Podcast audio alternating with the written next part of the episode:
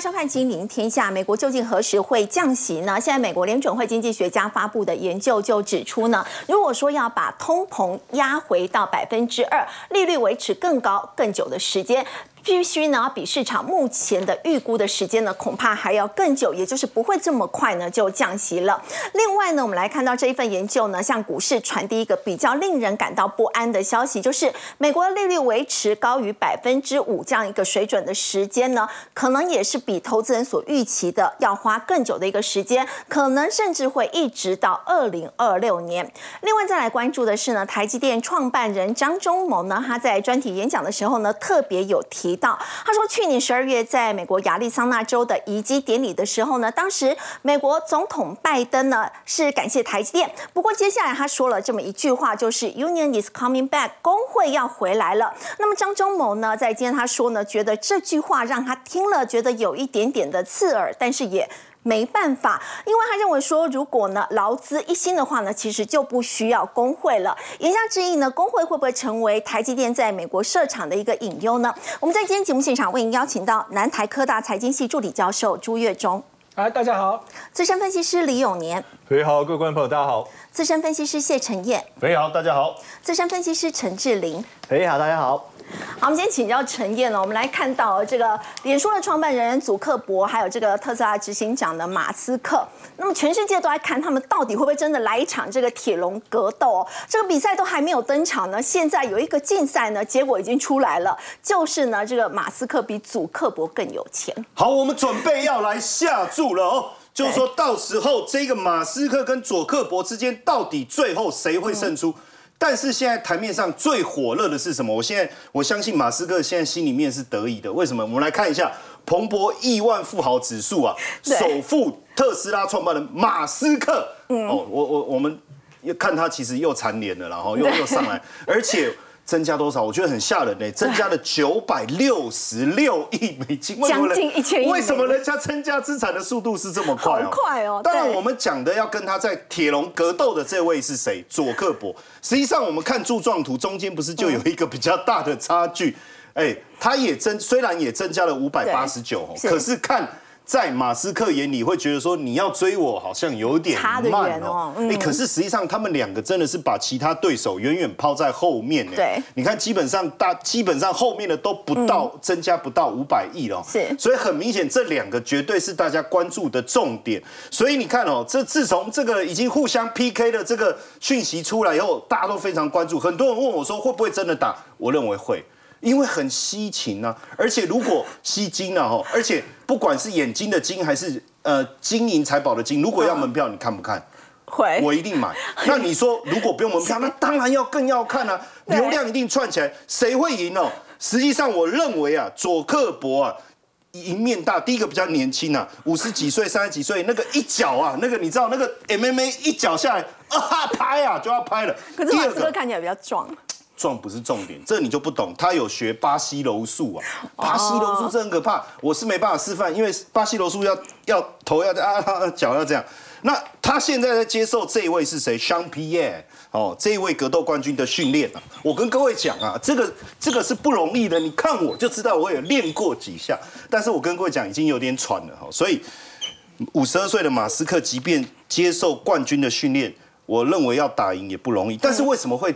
拼的这么凶，对，哎，马斯克的这个 Twitter 现在不是已经占据了社群非常重要的排行榜？哎，结果佐克伯要推一个 Thread，意思就是说我要来威胁你的 Twitter 哦，对，哎，真的，一上来也受到关注啊，所以火热的 PK，当然他为什么能够遥遥领先九百六十六对五百八十九，嗯，还是有点喘，所以我就跟马斯克说，还是算了，好。第二季交车数竟然高达四十六万六千辆，哎，这个数字很吓人。为什么我讲很吓人？我先跟大家说一下，因为这个数字一公布，它的股价大涨，哦，股价大涨直接喷出，原因很简单，大家都知道它交车数量会增加，对，但是再怎么乐观预估，也不过四十四万辆，嗯，就说很乐观的数字是四十四万辆，结果是四十六万六千辆，比去年同期，他会这么有钱，就是因为他车子卖得好，呃，这是一个原因，重点是股价大涨。股价大涨，股价大涨，暴增。这个呃，交车数是暴增八三趴。对，这中间还有一个重点，因为过去它的生产跟交车一直有一个很大的 gap，对可是这一次既然整个大幅度缩减哦，这个也是非常重要的一个因素了哦。当然，Model 3、Model Y 贡献了百分之九十六，这也是一个重要的原原因。但是有没有发现这一次特斯拉大涨的过程中，似乎并没有让美股全面性的喷出？对最主要原因是什么？我们可以看一下这位 Nationwide 的投资主管，他特别讲了一个重点，他说悲观情绪消退，因为悲观情绪消退是大家开始追股票，也让股市那种害怕错过的情绪不断的往上推升。可是这个顺风，他说可能结束，结束的原因是什么？如果我们在讲今年的上半年叫做技术面的一个追逐的过程的话，下半年会不会回到宏观经济所谓基本面的考核？也就是说，随着你宏观经济目前看起来的数字不如预期的情况下，企业接下来季报所公布的数字如果不如预期的时候，会不会大家开始去思考？哎，那你涨多的股票是不是应该去呼应你的基本面呢？对这个可能性。是不是有的？嗯，因为我们注意到最近呢、六月 ISM 制造业指数公布出来多少？四十六，低于五十嘛。可是问题是，这个数字 已经持续性的下滑，连续八个月萎缩，连八个月萎缩假设说，假设说数字出来没有再往下，而是停滞，我们可能可以猜测是谷底，会不会对开始往上攀升？嗯，可是目前还是持续萎缩的状态，加上还在创。三年来的新低，所以这个部分连带的也影响亚洲制造业的 PMI，、大嗯。家会觉得说很奇怪，实际上不难理解哈。你看特斯拉其实是美国公司，嗯，但是它的汽车其实是卖到全世界，对所以而且甚至很多地方，你看上海制造是，还有在欧洲制造，所以如果全球的其他的一些品牌的消费力道没有回升，制造业的力道要回升有困难，也影影响了亚洲制造业的 PMI。我觉得亚洲制造业 PMI。持续的受到美国的一个景气的影响，这才是关注的一个重点哦。嗯。当然，在这个地方，我们也特别带大家去看一下，因为亚洲的部分，我们还是会特别去讨论一下中中国大陆哦对。这个是一定要特别讨论一下，因为六月的财新制造业 PMI 也公布了，但大家会觉得很奇怪哈，就是说 PMI 是五十点五，只有感超过五十在啊。荣枯线之上，但是呢，因为原本大家预希望的是说，你站上五十以后，你就能够往持续的往上攻。哦可是五又它好不容易站上五十以后，又比五月又掉了零点四虽。然是还是在五十以上，但是是比五月下滑。对，所以这个部分大家还是有一些疑虑，嗯所以我们也看到万科集团，这是呃中国第二大房企哦，对它实际上董事长这个郁亮他就说，哎、他原本哦，他原本说三月的时候说他对房市是中性的评估，意思就是说你们都很看坏，没有那么坏。嗯哦但这是三月的说法嗯三月的时候他就这样说，他说，但是他收回了。那收回的意思是说，他调整的更好吗？但我们仔细来看他怎么讲。他说，房地产短期面临的压力比稍早就三月，嗯预期的更早。也就是说，呃，原本哎、他是在产业内的人哦，对所以你看哦，外面的人呃过度乐观，我我真的觉得。可以理解哦，因为大家都认为说哇松绑啦、疫后的消费各方面，但是我们节目里面一直帮大家追踪各方面的数字，其实没有大家呃反预期的反应的这么乐观，对。对不对？我说强乐观弱现实啊，就是我乐观、哇很好，可是实际是不没有那么好。那我们当然从业内的角度来看，他自己讲的说啊，真的也比预期的更糟更糟哦。了嗯。那中国房产信息集团最新的数据显示，中国百大房企六月新屋销售金额五千两百六十七亿哦，六实际上年减二十八趴。年减二十八三成哎。你如果是个位数哦，可能大家会觉得真的比较像中性的。对但是你年减将近三成，而且近六成百大房企六月业绩，百大房企我这边特别点一下，百大房企近六成是跌幅是大于百分之三十，是甚至有二十七家大于百分之五十，所以。它现在改变他的评估，其实在反映为什么最近财新制造业原本往上走的一个情况，PMI 啦又稍微往下掉。所以最近我看中国的商务部最近也很多的动作，也希望说多一点点，因为其实最主要大家也理解，除了他们自己本身的政策之外，中美之间的紧张对关系，呃，贸易战也好，科技制裁也好，也是一个主要的一个美中之间的角力其实对中国大陆经济伤害也很大，。对所以中呃中国商务部在七月三号公发布了一个报告，八月一号开始，甲跟者这个出口要管制，也就是说你要出口，当然出口到哪里？他就美国啊，想也知道嘛。那你就要许可证，那简单讲就是我不会让你出口嘛，哦因为你要来我就不给你许可，或是把你的许可许可的这颁发的时间一直往后拖，嗯不就好了吗？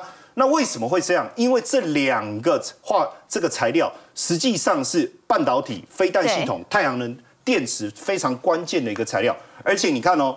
美国地质调查局认定这五十在五十种关键矿物清单当中，等于你美国制裁我的半导体，那我就让你拿不到关键的原料。你制裁我半导体，我让你没有办法生产半导体。好，好这样好像逻辑上好像是对的，真的有用吗嗯逻辑上好像是对的。那当然，因为中国确实是钾跟锗的主要生产国哦。我们讲不管是呃碳化钾也好，锗这个对共关键的材料也好。但是我要特别强调哈，它并不具有垄断的地位。意思是什么？我是主要的生产国，原因很简单啊，因为我不怕污染啊，什么各方面，所以我都大量生产。我能开挖的我就大量生产。所以你看哦，它钾的储量占六十八，对不对？嗯。可是它的产量是九百分之九十。那你说美国没有吗？美国也有啦。你看美国的储量是第三呐、那只是说美国舍不得用吗？舍不得用，就说中午吃便当，我舍不得吃我的鸡腿，我去啃隔壁的排骨，就这个逻辑，他自己把他的资源留下来保护着，甚至严格禁止出口。然后你看哦，出这个锗的部分，它储量。其实最多的是美国对，就哎我刚才讲的逻辑嘛。那中国其实才排第二，只是说我无所谓，因为产出的过程中一定会对环境产生污嗯染，但中国无所谓，精炼的部分我来做嘛。嗯，当然这个能不能奏效哈，我觉得有一个我们必须去思考，当它限制产量或限制出口，是不是会导致呃受呃市场终端价格的上扬？那一旦上扬，我们这里也看到它不是独占嘛。嗯，那不是独占的情况下，其他国家、其他产地会不会生产？哎，这么好的价格我来做嘛？中国不给的话，我我美国自己有，也或者可以嘛是我跟，而别人拿。且价格这么好，嗯做其他供应商就供应了，那就会不会就补上短缺的量哦？当然会这么处心积虑，我觉得跟叶伦呐，他七月六号到嗯九号要到中国，其实有很大关系。就你要来，呃，你不是你来谈。之后我再去做动作嘛。嗯你要来之前，我就先弄了一些小动作嘛。那你要来之前，你就很紧张嘛。嗯那一坐下来，这个表情就是开始有心事嘛。哎，是不是为了这个甲跟者呢？没关系，我们来谈一谈嘛。所以会不会变成是他们想要跟中国？中国想要跟美国之间多一些谈判的一个筹码，因为毕竟嗯这一次要谈人民币嘛，对不对？对要的汇率的问题嘛，要谈美国政府债券，因为对中国来讲，它握有很多美国政府债券，我一旦卖下去打压你们中国，美国也伤脑筋嘛，还有通货膨胀的问题嘛嗯。那他他如果把这两个东西抓在手上，会不会影响一些些通膨的一个发生？这可能也是中国在打的算盘，但是这个算盘能不能如意？我觉得还有的观察。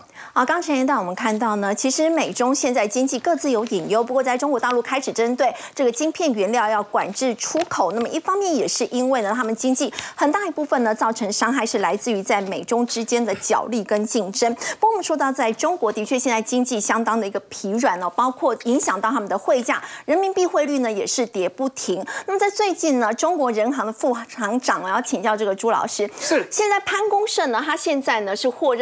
就是要当党委书记了，那么现在也传说他接下来可能就是会接替易纲要担任人行的行长。是几乎是确定的事情了哈，因为我们如果对中国的这些机构的这个制度熟悉的话呢，他们党职是比正式的职位来的更高哈。譬如说，你上海市的党委书记是比上海市长更高，那连一般的企业，尤其国营企业里面也都是一样的情况。所以你想哦，你以为人行行长是最大的吗？哎，没有，上面还有个党委书记。那回来提到这个问题，但为什么会是他啊？那当然就是他一定有过人之处嘛，哈。来，首先我们可以看到，基本上他曾经有留学国外的经验，好，不止这样子哦，他剑桥在英国嘛，他还在渣打银行工作过。哦，对，那他在回国之后呢，在中国的金融界，包含的在工商银行，甚至包含的农业银行，他最高还当到副行长。嗯，所以也就是说，他在整个金融业，不管是外资圈或者是本国的金融业，他经验都非常丰富。相对于现在现任的易纲，正好相反，易纲是本来是学者，他本来在学校教书，后来就跳到人行去，一路升升升到行长，完全没有实务经验。可是现在找他有实务经验呢，嗯，哎，那是不一样，而且他在业界整整待了二十年，再加上在美国哈佛那边对，他在哈佛哈，他不但有英国的经验，还有美国的经验，他也在哈佛做过博士后研究，所以呢，他英文非常流利。诶，这很重要哦。现在是不是美中双方有各式各样的这些冲突也好啊，或者是一些比较彼此不信任的地方？所以是不是要有能够打交道的人？再来就是。要让人家觉得，哎、我中国真的要改啦，尤其是金融这么敏感的地方，他就是被认为是改革派。嗯，所以种种看起来，哎，不就是他了吗？哎、还有更适合的人选吗？看来真的就是没有嘛。还不只是这样子哦，我们刚刚讲到的都比较是对外的部分，它本身其实。在人在人行现在的职务是什么？副行长之外呢，还是外汇管理局的局长？哦，哎，这样子不就在告诉你，希望人民币不要再继续贬下去对了人？民币的相关的问题，甚至整个货币政策，其实本来就都是他在负责。嗯，所以易纲虽然是行长，但是真正的最重要的对外的外汇会对内的人民币等等，通通。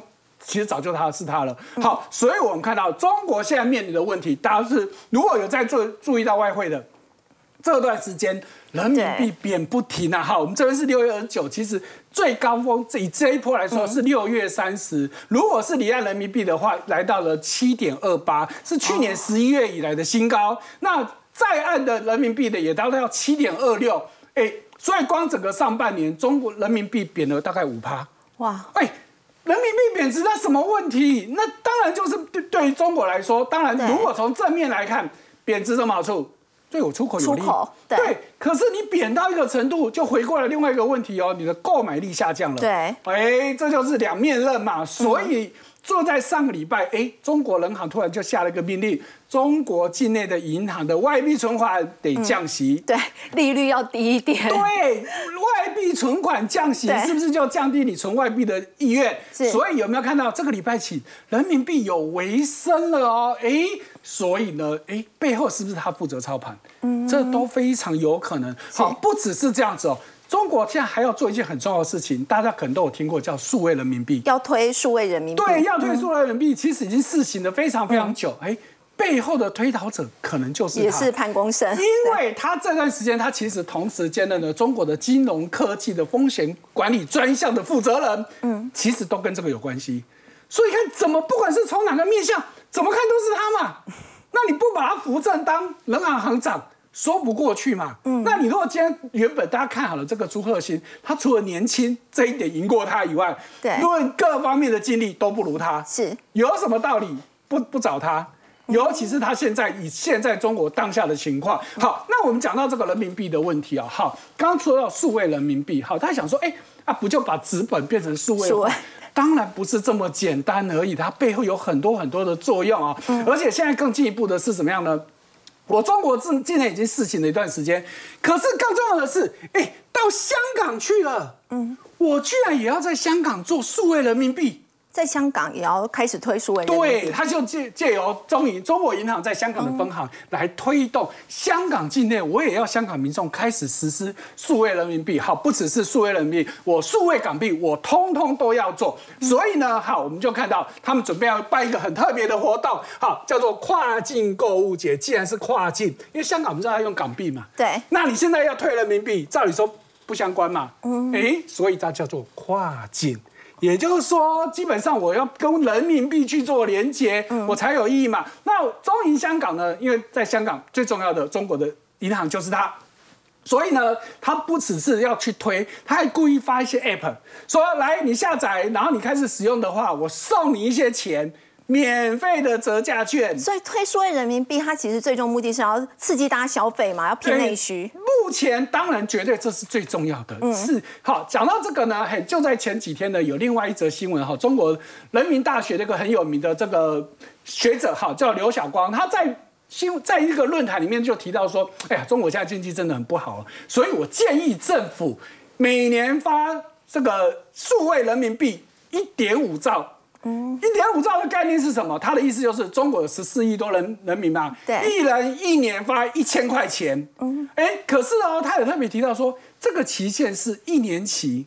你想，我们台湾是不是现在在普发六千块？对可是发现金如果你不用，就存就存银行而已嘛，就没有办法失去效费率。，对，可是当我是用数位化的话，我就非花不可。对我发数位人民币，我跟你说，这个效期是一年，哦，一年你没有用，保险就没了，对我就把你注销掉。嗯，诶，本来我都觉得刘晓光讲这事情是，我觉得会不会太天马行空？而且他不止这样讲，他是建议一直发到二零三五年。哦，每年一点五兆，每年都对，那所以这就是一个很大的问题。好，那更直接的是，中国很多的地方政府公务员的薪水。都开始发数位人民币。本来有些地方是事情，只是你的薪水中的一部分。譬如说，你月薪一万人民币，你可能只有一千块是数位人民币。现在没有，全额，而且江苏常熟是第一个。到目前为止，我查了一下，有十七个城市了。哇，那你就知道问题了。好，我们再看到这些看起来都是中国很重要的对哎对内的刺激消费等等。可是呢，哎，下一页我们再看到中国目前还有另外一个问题，什么问题？就是对外人要不要来投资我？嗯，他们直接投资，我在其实减少我上次来很节目的时候，我们就提到中国经济里面最重要的两项，一对个就是投资，另外一个消费。所以我们刚刚讲到人民币，是不是就跟你消费有关系的嘛是？那投资当然很重要，好，可是现在美中关系这又是一个大问题了，因为传言美国要开始禁止美国的公积金，那公积金包括哪些呢？退休基金啊，一些大学啊，或是军人啊等等，大家注意到这个数字，总 total 是五点六兆美元哦。好，那他们原本大概有百分之七会投到新兴市场，可是大家可能不知道，新兴市场里面大概有四成是中国。哦，所以你把五点六兆乘以百分之七，再乘以百分之四十，嗯，得到大概是一千五百六十八亿。什么意思？如果因为这个禁令的话，将会有一千五百多亿美金的资金从中国撤出。哦那影响冲击会很，大，还不止这样子。现在拜登政府还在讨论第二件事情，这个是公积金的部分，对要实施比较容易，因为政府说了算。另外，现在连私募基金、连创投基金也都要被禁止投资中国。哦。哎，那个又都是大咖，尤其是中国很多的新创科技公司背后都有美国的私募基金或是创投基金。那如果全面禁止，那问题就很大。那你说，哎，这些进来还是有些人会去投资，没有错。来，我们先给大家看到下面这个数字，外资今年以来对亚洲的投资，你看到中国，我们就直接看今年，哎，这个单位是百万美元，所以是二两百七十亿美金哦。可是年初以来，感觉是还比去年全年还对，投多资。这么多，可是你看到大家如果留意中国股市，就会发现、今年中国股市根本就不好嘛。对表现所以回过头来，不当人家觉得，就算你不投资或者是要投资，嗯，中国股市会因此好吗？好像没那么大的相关性对。问题出在哪里？中国自己不投资。因为外资再怎么厉害，也无法撼动中国市场。因为中国股市全世界规模第二大，外资看起来都很可怕。你看买了这么多，你看到其他市场买的话，人家都大涨，你今年买这么多，你还不涨？是那，显然就出在你自己嘛。所以跟日股的这个差距其实也越来越大。对，你看人家日股买的多，所以涨其实得多。日元也在贬啊，但是人家股市反而涨。是，所以这就是中国面临的内外两方面的问题。好，我们看到呢，刚刚这个朱老师带我们看到呢，中国大陆呢现在这个经济呢面临隐忧，那么现在也有来自美国公共基金所要撤资带来的一个压力。不过反观在台股，台股的表现呢，其实就非常的一个亮眼了，气势如虹哦。尤其有年哥在今天呢，这尾盘还有往上拉高的情况哦，站上所有的这个均线了。我们说这一波的这个资金派对哦，现在看起来好像还没有要结束的情况。对，没有错哈。因为我为什么说这个资金派对还没结束哈？所以大家可能有已经已经有一点担心了。那么资金派对还没结束的一个最主要，我们看得出这一点的最主要因素是什么？就是今天呢，哇，这个航货柜货柜航运的，他们的成交量非常的大哈，光是这三档股票呢，大概就占了大概差不多有三百多亿，占了将近百分之九哦左右。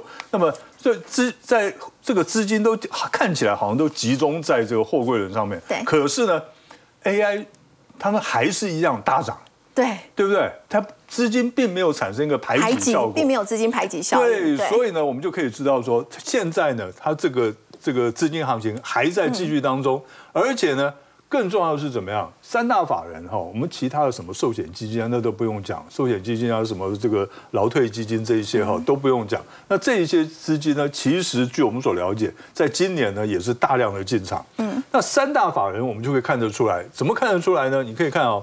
三大法人的上半年哈，他买超的金额外资三千七百四，历史创历史次高。其实哦，在这个六月中旬的时候，它是历史最大量哦。它到最后几天，它的卖买有些所以变成是次高，对哦，晚节本来不保是历史最高。对，没错。他投信呢买六六百九十八亿，这个不算多。自营商呢买超了八百零八亿，自营商买是历史好多，新高哦。买的比投信还多。对，没错哈，这个创历史新高，而且呢，合计三大法人合计呢五千两百四十七亿，是创历史最高哦高。对而且比以前的半年哈那个买超的这个金额多出了很多哈，大概是多出了大概差不多一两千亿哦。那所以呢。买，既然三大法人买超了这么多，他不太可能说一夕之间就跑光光，对对不对？所以呢，我们是认为资金行情还没有结束。嗯，不过我们说航运股嘛，现在很热嘛，像是长荣在连续两天的这个涨停板，今天是有点开高走低，不过对阳明还是涨停锁死。对，好厉害哦！我们必须要讲哈，他们这个这个呢，就叫资，这个是资金行情的一个特色。嗯，什么叫资金行特色呢？它只要抓到一个题材，它不管基本面跟得上跟不上，它的股价哈，就抓到题材，我就拼命那个资金就拼命的往往里面进。那所以呢，在这种情况之下呢，我们就看到今天呢，虽然这个长荣的这个股价呢是跌下来了哈，我们看下下一张哈，那长荣的股价是跌下来了，可是呢，这个呃应该说开高走低，可是呢，长那个阳明的股价还是上来，是而且你要知道哦。阳明它是在除夕之前，它已经连涨两天了，已经涨了十几趴了。对今天呢再来一根涨停板，它几乎等于是已经填息了。是对不对？哈，这个再加起来等于填息了，所以呢，他们是非常的强势。可是呢，我要给大家看哈，这一次长荣哈，在大家呢一片看坏声中，它为什么能够呢填了将近三只三只涨停板，对不对？它能够强力的填息了百分之三十八点五，这很不容易哎，对不对？很不容易。那大家都看坏，可是它为什么能够呢？其实这一次最主要的问题是因为资也是资金的效应。嗯怎么样资金效应呢？就是呢，大户或者是说大股东，他卖股票卖现股，他转进权证来做避税的动作。哦，就是说，我现在算给你看哈，今天一个大户，我们现在假设他是有五千张的长融，他如果参加除夕的话，他要扣多少所得税？你知道吗？他一张，他这个这个值利率是七七万嘛，对不对？一张是七万，那五千张的5000话，三点五亿，那你就要付最高的税40%，所得税就要交一点四亿，那个那个二代健保补充费还没有算进去哦，哦，这这个这个金额还没有包括二代健保没有还没有保费报算进去哦嗯。所以你如果是这个大户的话，你要你不参加除夕又不行，对不对？因为呢，你这个金额马上就掉了七七万块下来。可是呢，要参加的话，你要被扣那么多税，那怎么办呢？这很厉害哦。他们就跑去买权证，因为权证的价值是不受除息的影响。哦，它不受除息影响。好，那他买除他买权证，他怎么买呢？譬如说，他在这个除夕前一天，他用收盘价卖，他一张呢卖到了这个十五万五千块15,500，那五千张的话，他就拿到了七点七五7.75亿亿。嗯他跑去买权证，买权证呢？那你今天买权证了，那自营商怎么办？他一定要买现股啊。对对不对？因为他是发行，他是是肇事商、肇事者嘛，所以呢，他一定要买现股。那你一进去买现股，是不是就把它拉到涨停板去了？哦，对不对？拉到涨停板，所以你的除夕的第一天，它拉到涨停板了，其实全证的价格是翻倍哦。倍了，对，翻倍是代表什么意思？他赚了七点七五亿啊，哇，是不是？那他你参加除夕的话，只有三点五亿，还要扣一点四亿的税，所以呢，这一次的这些大户非常的厉害，完全是一个这种运用哈，它这个这个资金的运用，所以呢，大户现在卖掉之后，那接下来会继续好吗？现在外资反而是调升他们的平等哎，这个哈，这个我这样讲真的是呃。不知道要怎么形容才好哈。他们外资为什么会调高这个货柜轮的航运的平等？其实因为有个很重要的因素，因为我们都知道这个下半年是这个货运的旺季，对，对不对？他们就认为说，哎，上半年的表现呢都已经还不错了，那下半年的表现会更好，会更好对，这按照这个理论，可是呢，我会比较担心什么？嗯就是呢，中国大陆的进出口金额明显的下降。哦大家看一下，然后五月份呢，这个出口金额是下滑了，这个年减百分之七点五，那进口的金额是年减百分之四点五。嗯所以你看哦，中国大陆他们的经济景气如果没有拉起来的话，进出口金额如果没有拉起来的话，那这个货柜轮要怎么样子才会好？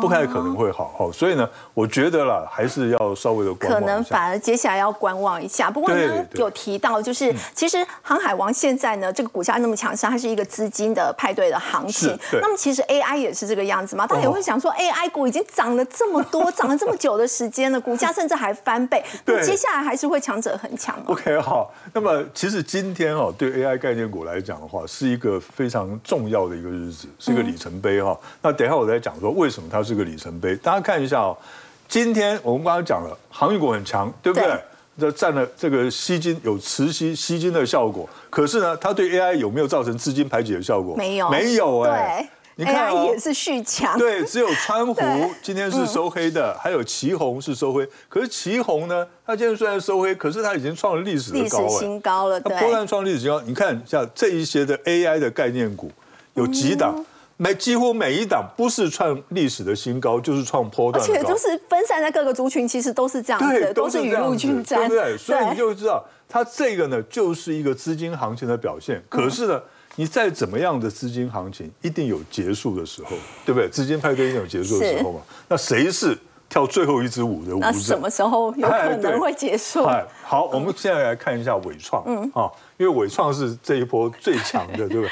哎，它今年的涨幅百分之两百五十七，哎，吓死人了哈。是。所以呢，它因为涨幅很大，所以呢，怎么样？交易所就要要求它公布六月份的财报。六月财报，结果六月份的财报一公出来，大家一看 EPS 零点六二元，零点六二元什么意思？你乘以十二的话，它今年要赚七块多，哎，哇，对不对？没有想到一公布还真的很亮眼，对，还七块。又推升股价，七块多的话，而且它今天涨停板才一百零五块，你看看它的本益比才多少？其实并不高，对不对？所以大家呢，哇，就把它就又一拱一涌而上，又把它拉到对涨停板了。可是问题在这里哦，你要注意看哦。它六月的这个 EPS 里面有零点三六元是属于业外收益的，实质的本业收益哦 EPS 只有零点二六元，你零点二六元呢乘以十二的话，大概也就两块多而已，而且它第一季其实才赚了零点零六元而已，是，所以呢，它大概没有那么多。所以是它业外比本业赚的还对，没错哈。那所以呢，你要注意一下，它今天量价并没有失控，哦，可是呢，出已经出现三个跳空缺口了，所以要小心一点对。那至于说广达哈，另外一档广达呢，跟它也差不多，哈，意思差不多。可是呢，那广达呢，目前为止呢，看起来它的涨幅也没有那么大。可是广达有个问题，它今天的成交量创了这个有史以来的最大量。而且它没有拉到涨停板锁起来哈，所以呢，从明天开始我们要注意看一下，他们有没有可能会开始出现个技术性的回答。好，刚刚有年哥带我们看到呢，包括这个航运呢，包括 AI 呢，现在整个资金行情依旧都非常的强劲。当然，除了台股是如此，我们看到在梅雨季结束之后呢，现在说到非常火热的还有温度哦。要请教志玲，这个天气真的非常的热，主要是因为今年出现了已经很久很久没有看到的圣婴现象。对，什么是圣婴现象呢？就让大家简单知道一下，大概是每两年到七年会有个圣婴现象。那声音来讲的话，就是说，呃，在这个东太平洋，它会有一个暖流。那暖流来讲，大家我们都认为说，哎，到冬天的时候，应该天气要冷，对不对？对但是偏偏声音现象在冬天的时候，它反而会更强。那它更强之后，可能会造成气候的异常，可能会发生像干旱啊，或者是暴雨的这个现象。所以其实这个大概就是我们要想办法去做节能对，就是对节能减碳的部分。那这边联合国政府大概其实有讲到，就是说我们必须要想办法让这个全球的这个均温啊。控制在一点五度 C，、这个我想大家都蛮常听到一点五度 C 救地球。那这可是大家讲说一点五度 C 真的这么重要吗？我做个简单的举例，万一这个呃上升到三度 C 的时候呢，连这个英国的白金汉宫啊都会变成水乡泽国，所以这就是大家要知道，这是一个好非常重要的事情。是所以要怎么样去控制这个一点五度 C 呢？嗯，这个联合国政府提到，每年大概要减掉一百万吨左右的碳。那其实呃，根据统计，我们去年全球的这个排碳量大概是四百零六亿吨，所以至少要减掉大概四分之一左右，才有办法控制大概在这个一点五度 C。那要达到这个目标，靠节能减碳而已有用吗？当然，我们要想办法，一个先减少排碳嘛。那另外一个就是把既有的碳怎么样让它减少，那就是要靠这个所谓的今天要谈到的这个呃碳捕捉的碳捕捉对碳捕捉的部分。那碳捕捉来讲的话，它有很多的商机，包括像如何去再利用，或者是把碳。呃，封存到地底下哦，所以我们就来跟大家谈谈这个。其实最近啊，呃，巴菲特呢，其实也开始去神巴菲特买他旗下的伯克夏，他是持续在加码西方石油，也是看好这个减碳的商机。对，大家都误会巴菲特。西方石油这家公司呢，大家想说啊，去买这个西方石油，最近他买什么都赚，你知道吗？对买日本的五大商社也一直喷，对不对？对他买了这个台积电，那买西方石油呢，其实到现在来讲，按照均价，嗯它是没什么赚钱。赚一点点而已哈，因为按照均价大概在五十九块多。大家想说国际油价都跌啊，对所以是不是想说股神看走眼？对对对，他其实着眼着眼的是这个碳捕捉公司啊。为什么呢？哦我们先简单跟大家讲一下，西方石油是一家什么样的公司？是这家公司呢，它其实大概在二零一九年的时候，其实快要倒了，你知道吗？嗯。当时大家应该也记得，就是疫情爆发的时候，油价一度还有达到负油价，嗯，所以它股价跌了非常多。是那到了去年二零二二年的年初。西方石油它还是全美负债最高的一家石油公司。那因为在乌俄战争油价涨上来之后，加上巴菲特去买它，所以他就是做这样的一个转型。他在去年的这个十一月提到说，他要转型成这个碳管理的公司，而且执行长告诉你，大概未来十五到二十年，他的这个碳管理公司的营收啊，会超过他原先的石油的本业。哦，所以巴菲特看的是他减碳的商机。对，所以我说大家都误会巴菲特了。那我们来跟大家讲一下这个碳捕捉的一个商机哦。那目前根据这个研究机构的调查，目前的年复合成长率大概百分之十九点二，将近有那 AI 的年复合成长率是二十五，所以其实它也不输它啦。对哈那再来我们讲这家公司呢，它的一个将来要发展的事情，就是它在明年就开始会有这个呃碳捕捉的工厂开始上线。那陆陆续续到二零三五年之前，它要建七十座工厂。嗯，那目前大概一座工厂呢，呃，可以从大气里面直接捕捉一百万吨的这个二氧化碳。嗯，那这一百万吨，我想大家可能会。没什么概念，所以我这边简单跟大家举例一下。它一座工厂一年大概可以减少约二十一点五万的汽车的废气排放量。所以如果它真的达成了七十座的话呢，我这边用个数学跟大家算一下它的有多么的伟大好了。来，这个西方石油七十座的碳捕捉工厂，如果按照这个数量去算，它大概可以减少一年一千五百零五万辆的一个汽车废气排放哇。对，那这个什么概念呢？去年的电动车一年才卖多少？卖一千万辆。千万辆，对，那整个去年的这个汽车的总销量是多少？八千一百万。所以，如果大家如持续去做这个事情，那其实真的汽车是有机会达到这个近零碳排的。刚这里呢，我们看到呢，其实包括西方石油呢，现在也是在转型。那么看好的就是减碳的一个商机。不过说到转型，我们稍后要来看到是台湾第一家上市的电子公司，就是光宝科，它是如何在第二代的手上呢成功的转型。我们先休息一下，稍后回来。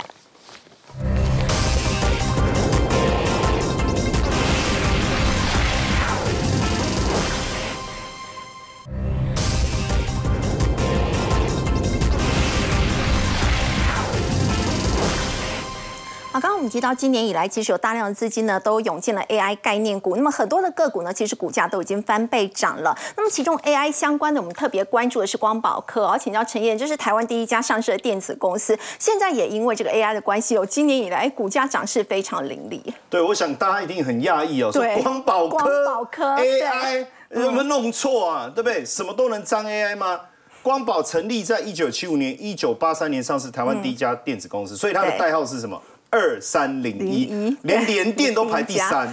那你说台积电就排更后面了，排到第三十，二三三零啊。是。那二零二零年它世代交替，其实这当中有一个比较重要，就是说为什么我们会讲到它跟 AI 有关？数位转型的部分，电动车云端的一个电源哦，基本上呃全呃全美第二大云端伺服器服务商的这个就是它的客户，而且预计下一季还能拿签到第三大那个的订单，所以。它在美国有关于云端伺服器这一块的电源的市占率持续的攀升，所以你说它算不算是 AI 概念？是啊，因为 AI 就是要用伺服器啊，对。这连壳都可以叫 AI 概念股，为什么？电源更重要了嘛？那包括五 G 的部分，还有物联网的部分，现在是它的呃一个业务的一个重心了哦，所以获利连续走阳。你看去年美股存益六点一九，那过去它其实是一一个大牛股，也就是说我们很少呃，应该说高。高股息的股票，嗯，然后股价其实通常不太动，不太动对 对那呃，所以过去你要讲光宝科啊，说它会变标股，我想应该没有人会相信。但是你说它是一个获利的资优生，是乖宝宝，应该是可以认同。对但没想到今年股价狂飙八成，其中一个主主要的一个关键，除了获利。来到了六块以上之外，也是因为外资把它的合理的本益比区间做了一个调整，嗯，十五到二十倍。为什么？你看外资特别强调电动车充电这一个哈扩大四十到五十趴，还有包括电动电动车充电器这一块是因为毛利率特别高，因为他接棒以后，他做了一个很重要的调整，金石瘦身。就是现任光宝科的董事长宋明峰，他其实是创办人宋公园的长子，他对，是然后他二代接班。呃先安排到董事会实习以后，正式的接班。那接班的过程当然他非常的低调，他也他也充分的授权。但是我觉得在这个过程当中，他把一些不赚钱或是毛利较低的部门把它对给结束，或是把它卖掉哈。是那呃，创办人宋公园当时创办这个光宝的时候，其实大家大家会觉得说一百万好像不多，可是在当时其实这是还蛮大的一个资金哦，而且更重要的事情，它能够让股东上市的时候也去认股份呢、对。然后也让员工还有所谓的技术认股，这是一个非常大的一个突破哈、那宋公元呢，因为他接棒以后，大家也特别的关注，因为毕竟光宝这么大的公司，又是第一家上市的电子公司，发现说，哎，这个人很有趣哈，呃，有趣。当然，第一个浓眉大眼、古铜肤色不是有趣的重点。那为什么我们要把这个颜色特别深 深哦？所以我就念了一下，重点是它非常的活跃。哦，那这么活跃，他就美式风格，如何的美式风格哈？他说他自己叫，他介绍他自己说他是双子座不挑食，重视家庭亲子观，你懂我意思吗？就是一个董事长，他在自我介绍的时候，他这样你是不是会觉得很有亲和力？对他也穿牛仔裤，然后重点是他叫大家不要叫他宋董，要叫他 Tom Tom Tom。那可是比较美式作风啊，不要叫他董事长，你可能也会叫他 Tom 董 Tom 董了吧？哦，可能会这样吧？怎么可能真的就直呼 Tom？？我觉得也有困难。但在这里面的几个改革，我觉得真的很值得大家来关注，包括海贼团，有点像就是说我们把中间主管建立来做一个跨部门合作。还有一个，他建立了一个 NBA 组织，培养新人哦。还有这个 MVP 哦，就是所谓的神奇胜利法。他很喜欢用英文哦，Magical 跟我一样，我喜欢讲英文。你看 Magical Victorious Principle 哦，然后他还跟员工讲什么？创造 legacy，不要太 ordinary 哈，他他应该比我顺畅一点了哈。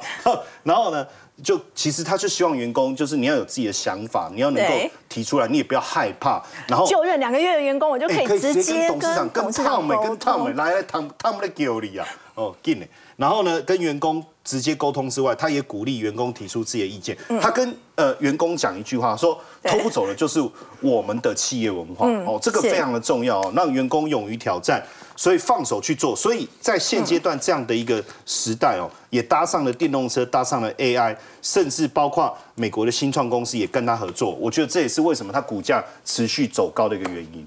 好，刚陈彦道我们看到呢，这个光宝科哦，老牌公司现在搭上了 AI 呢，那么股价表现可以说是相当的强劲。不过说到 AI，我们稍后回来要来看到上海世界人工智慧大会呢，在这个月就要登场了。那么在这一次呢，特斯拉也会推出他们第一款人形机器人。那么相关的个股要如何观察？我们先休息一下，稍后回来。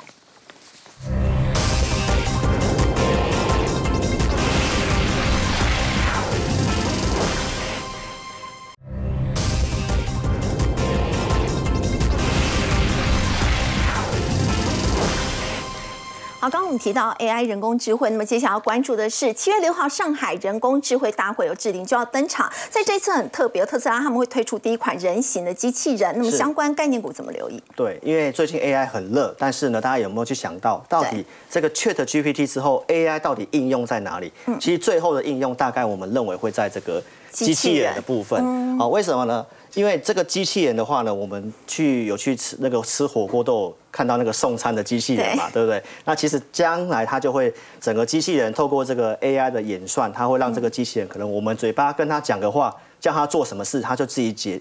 理解之后就会去做了。那股票要涨的话，其实要有话题。所以今天的这个 AI 的相关概念股这么强，我认为跟这个人工智能大会有关系，因为这些大头都去了。七月六号就大概在后天的时间，所以特斯拉、微软、亚马逊、苹果，包括像华为、阿里这些公司都去，而且会有大约。二十款左右的机器人哦会共同亮相，那包括我们大家常常在刷那个短影音，抖音的这个字节跳动，它就在昨天也宣布，它要有这个呃机器人的一个团队，大约成立五十个人，它也就是要在它的这个商店的部分哈，拣货、搬运、打包。它的一个 AI 的这个呃，他们的一个抖音超市啊，假设你去买东西，它就透过这些机器人机器人去做一个完成。那台湾有哪些相关的个股呢？第一档是这个广明，它就是这个广达集团，广达集团很标，它最近也开始标。那它旗下有这个达明，是这个全球第二大的协作机器人，而且整个半导体台湾哦，八九成都是用它的这个协作机器人在作业的，所以股价今天也是创新高，而且最近来讲的话，相对上他们涨幅没有像。其他 AI 那么大，那我们认为接下来的应用就会在这个机器人的部分机器人。那再来就是广基，好，广基在昨天涨停之后，今天是继续性的大涨。那它的呃整个能见度来讲，大概有两到三年，非常的长，而且旗下也有这个储能相关的一个题材，所以股价来讲的话，这个也是相对上。刚刚做突破的，所以如果你现在很多 AI 股票不敢追的话，那我觉得这刚突破的，你可以机器考虑人的看看。个股，对，那如果你真的再更保守一点，怎么办？低档的上影，我想这个老牌的公司大家都非常清楚，就是工具机，然后这对个线性滑轨的，所以那股价也是在低档打底。好，那量缩，如果你想要布局的话，我认为这三档股票给大家做一个参考，这样子。好，不过我们稍后回来要来关注哦。根据这个标普全球的一个调查，其实台湾的制造业景气已经相当低迷了。那么是不是连明年都不太乐观呢？先休息一下，稍后回来。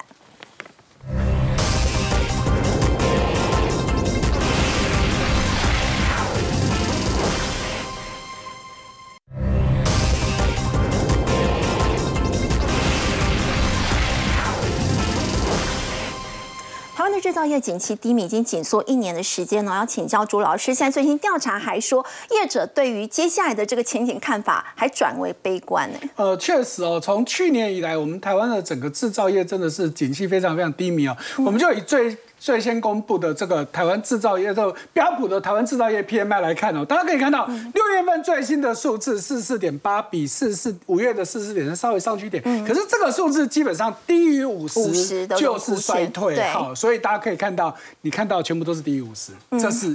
将近一年一年的数字，你就知道这个问题有多大。而且你看到标普他们的这个说法里面呢，说不是过去一年不好，连未来一年都有可能，本来还觉得 OK 的，现在看淡了。为什么原本是乐观的？因为解封嘛。对。他觉得可能大家是市场转好，可是现在现在看起来确实不太乐观，因为我们就已经公布的这个外销订单来看，我们台湾已经连九个月衰退了，那出口值基本上也是连九个月衰退，所以台湾的状况真的是不好。我们对比其他国家来看好了哈，就一样是制造业的 PMI，好，台湾现在是官方的数字还没有公布，就是中经院的，那现在刚看到的是标普的数字，好，所以你看哦，就六月份来说，其实大家都不好。好，你看欧元区只有四十四三点四，好，那美国的部分，诶，也是下来哟，四十六。台湾比美国还差。是，那中国的部分基本上呢，如果是财新好的部分是有还在五十以50上以，上但是比五月份还是下来哦。对啊，如果是中国官方的数字也是低于五十，